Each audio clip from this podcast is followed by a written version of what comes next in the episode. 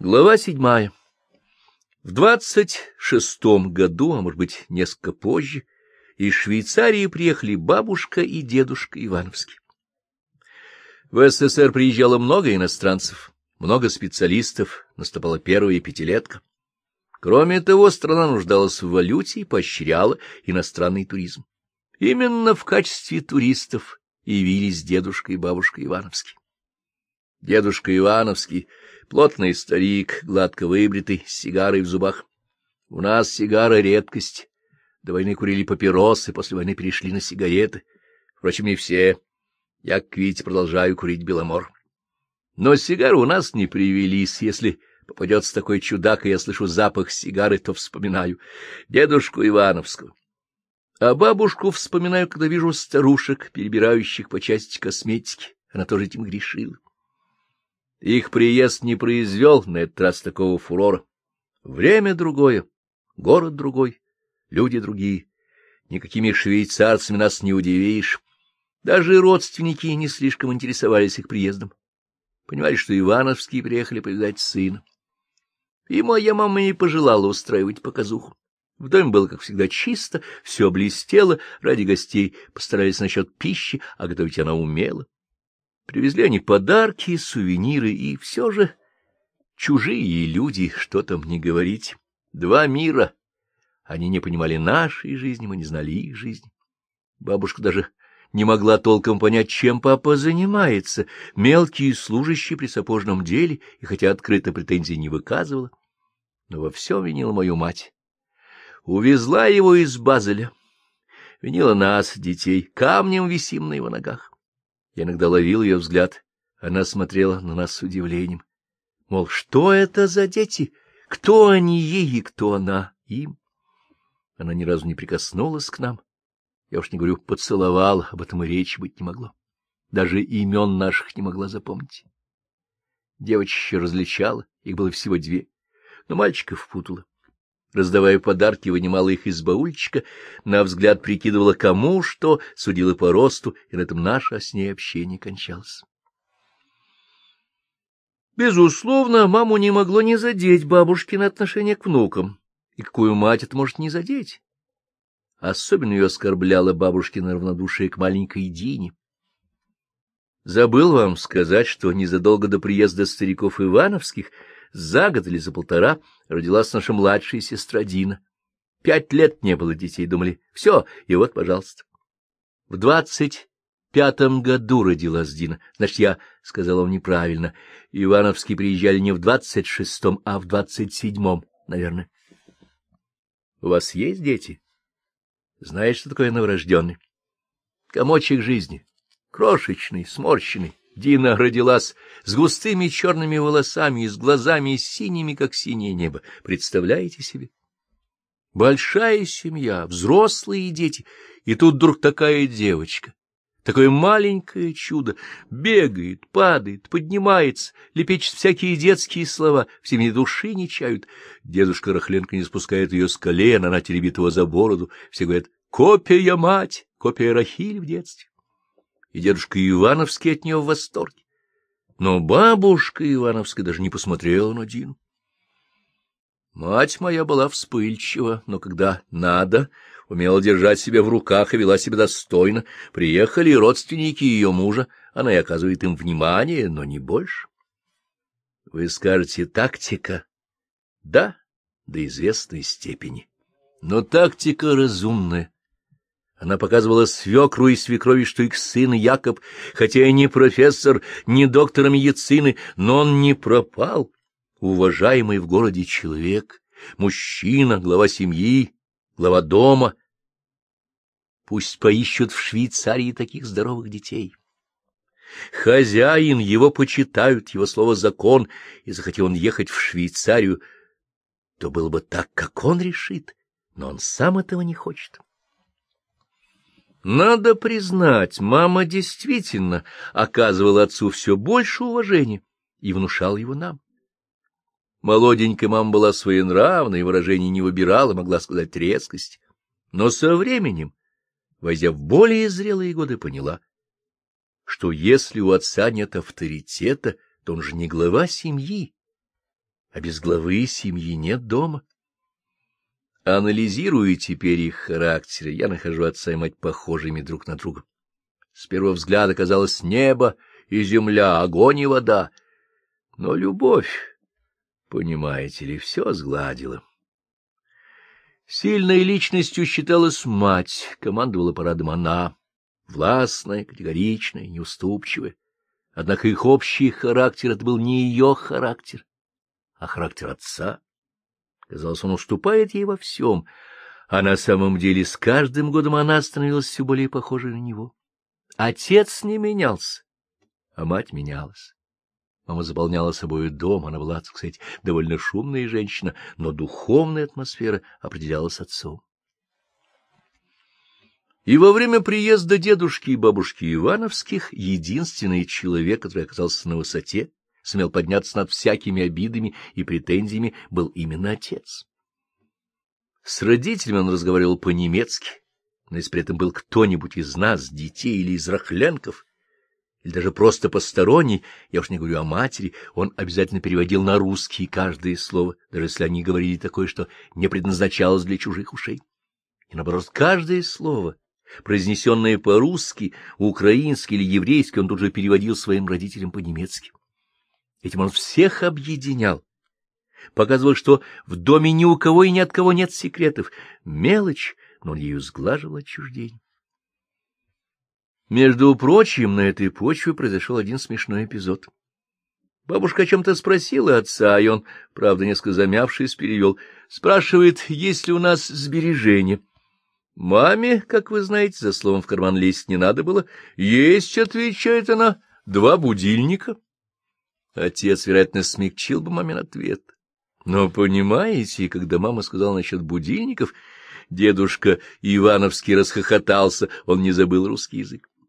И в ответ на недоуменный взгляд бабушки дедушка сказал, что сейчас у Якоба и Рахили, мол, все сосредоточено на воспитании детей, надо дать им образование, но в будущем они приведут свои финансовые дела в порядок. Этот ответ отец перевел на русский уже без всякой заминки. Вообще, я вам скажу, что дедушка держал совсем не так, как бабушка. Вначале он, правда, был несколько растерян, дымил свои сигары. Бабушка, наверное, пилила его с утра до ночи. Завез якобы этот проклятый городишко. Не досмотрел, проморгал, и вот результат — потеряли любимого сына. Но потом, осмотревшись, освоившись, дедушка, я думаю, начал понимать, что сына они вовсе не потеряли. Если сын живет в другой стране и живет по-своему, то это вовсе не значит его потерять. Дедушка родился в этих местах. Он помнил старую Россию, им было с чем сравнивать, и он с интересом приглядывался к тому, что происходит сейчас. И он, я думаю, понимал, что если его внук Лева, совсем еще юный уже политический деятель, а другие внуки готовятся получить высшее образование, то, возможно, его сын Якоб имеет какой-то свой настоящий счет, хотя и не в швейцарском банке. И, вспоминая дедушку Ивановского, старого грузного человека, профессора, с сигарой и, кстати, с одышкой, вспоминая его внимательный взгляд, любопытство, даже оживление, я теперь думаю, что он совсем по-другому понял судьбу сына совсем по-другому оценил то, что там, в Базеле, считалось безрассудством и катастрофой. Если совершить величайшее безрассудство во имя любви можно в молодые годы, то понять его и, может быть, пожалеть, что в твоей жизни такого не было, можно лишь в зрелые. Я думаю, дедушка не только одобрял своего сына Якова, но, может быть, и завидовал ему. Через неделю старики Ивановские уехали. Отец проводил их до Бахмача, там была пересадка на московский поезд. Хотя не иностранные туристы, и билеты на руках остается только закомпостировать. Но в чужой стране, на незнакомой станции, может запутаться даже доктор медицины. Отец сделал все честь честью и распрощался со своими родителями, теперь уж навсегда. Я думаю, это было грустное расставание. О чем они говорили, никто кроме них не знает. Наверное, было сказано много слов, еще больше пролито слез. Но когда отец вернулся, по его лицу ничего нельзя было узнать, и о том, что было в Бахмаче, он не сказал ни слова, даже матери, я видел это по ее молчанию. Когда она была недовольна нами, детьми, она не молчала, дом ходуном ходил. Но когда была недовольна отцом, то молчала. На первых порах это, наверное, мучило отца, но со временем он привык. Знал, мать помолчит день-два, не больше. Так было и на этот раз. Два дня она отдулась, потом заговорила. Жизнь шла своим чередом, ставила свои вопросы, с закрытым ртом на них не ответишь. Приезд дедушки и бабушки Ивановских отошел на второй план. Его заслонили другие проблемы. Износились подаренные вещи, сломались безделушки, и сам приезд, запах дедушкиной сигары и бабушкиной пудры — все это отодвинулось вглубь времени, потонуло, как говорится, в океане забвения, тем более что вскоре после их отъезда, не сразу, а так через полгода, мама чуть не умерла. Я уже говорил вам, что у моей матери перед Диной пять лет не было детей, и когда мама родила Дину, то все решили, теперь уж наверняка все, и сколько в самом деле можно. Но оказалось, можно. В двадцать восьмом году мама родила моего младшего братика, Сашу, своего седьмого и на этот раз действительно последнего ребенка, родила преждевременно на седьмом месяце. Как и почему это случилось, вам объяснить не могу. Я не доктор. И тогда в двадцать восьмом году мне было всего шестнадцать лет, что я понимал. Я запомнил только весь ужас того времени, весь страх событий, помнил, как маму увезли в железнодорожную больницу, и мы все, отец и дети, остались в вестибюле. Маму тут же положили на операционный стол, и доктор Волынцев, я его, кажется, упоминал, сделал ей кесарево сечение. И потом, через час, а может быть, через два, вышел к нам и сказал, что мать и ребенок живы и будут жить. Саша родился недоношенный, два килограмма двести граммов. Мамина жизнь висела на волоске.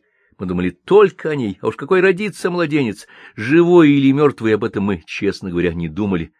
Но доктор Волынцев спас обоих, и мать, и Сашу, моего младшего брата. Мама пролежала в больнице дней, наверное, десять, а может быть и двадцать. Потом мы ее вместе с Сашей забрали домой. Когда она была в больнице, мы думали только о ней. Теперь, когда она вернулась домой, все сосредоточилось на Саше. Вы сами понимаете, два килограмма двести граммов. Слабый, в чем душа держится, не кричит, пищит едва-едва. То его перегрели, то переохладили. Нельзя туго пеленать, кормить надо каждые три часа и днем, и ночью. Он плохо сосет, плохо глотает. И чем только не переболел этот несчастный ребенок. Грипп, воспаление легких, поносы, фурункулы. от каждой из этих болезней он должен был обязательно умереть, а вот не умер остался жив. Бог послал ему здоровую мать и заботливого отца. Через год-два это был уже нормальный ребенок, не такой здоровяк, как остальные, слабенький, но ребенок как ребенок, мальчик как мальчик. Более того, в два года это был форменный ангел, копия отец, такой же беленький, голубоглазый, такой же хрупкий изящный. К сожалению, у нас не было фотографий отца в детстве, они остались в Базеле. Но я уверен, что они были бы точными фотографиями Саши. Сколько было в него вложено забот и хлопот, только бы выжил, только бы выжил. И он выжил, маленький ангелок, херувим, тихий, мечтательный, беленький мальчик, копия отец, такой же, как он, Мизинкл, младшенький. Мама держала его при себе, как в свое время держала при себе отца моя бабушка Эльфрида. И в отличие от нас, выросших на улице, Саша вырос домашним ребенком. Мало играл с другими детьми, много читал, потом стал писать стихи, маленький поэт, мечтатель. Мы старшие были технари, деловые люди. Не стань Лева политработником, он бы тоже был технарь. У нас у всех были способности к технике. А вот младшие, Дина и Саша, не были и техниками. Их способности лежали совсем в другой области. У Дины музыкальность, голос, у Саши его мечтательность, поэтичность, душевная возвышенность, так бы я определил его натуру. Но об этом потом. А пока в тридцатом году им было всего два года, он выжил, был здоров, копия отец, мамин любимчик и наш общий любимчик. В тридцатые годы на базе нашей артели создалась государственная обувная фабрика, и отца, как надежного человека, наш директор Иван Антонович Сидоров назначил заведующим складом сырья и фурнитуры, и отец этим справлялся, все у него было в идеальном порядке. Скажу вам как специалист, на обувной фабрике склад готовой продукции и склад сырья — это небо и земля. Если за складом готовой продукции вор, то он может украсть пару ботинок, ящик ботинок, но обязательно попадется. Ящик ботинок никуда не спишешь. Другое дело склад сырья. Сырье — это кожа, шевро, хром, лайка и юфть, опойк, шагрень. Одна кожа не похожа на другую. Дырка, подрезы, язвы, разный процент выхода. Из одного и того же куска один мастер скроит две пары, а другой только одну, словно на коже можно комбинировать. Жулик будет кормиться с кожи сам, и мастер будет кормить, и инженера, и директора, если, конечно, они жулики. Но директор фабрики Сидорова был честный человек, рабочий, выдвиженец, как туда называли. Лично для себя ему ничего не нужно было, даже отдельного кабинета. У нас, говорит, жилищный кризис.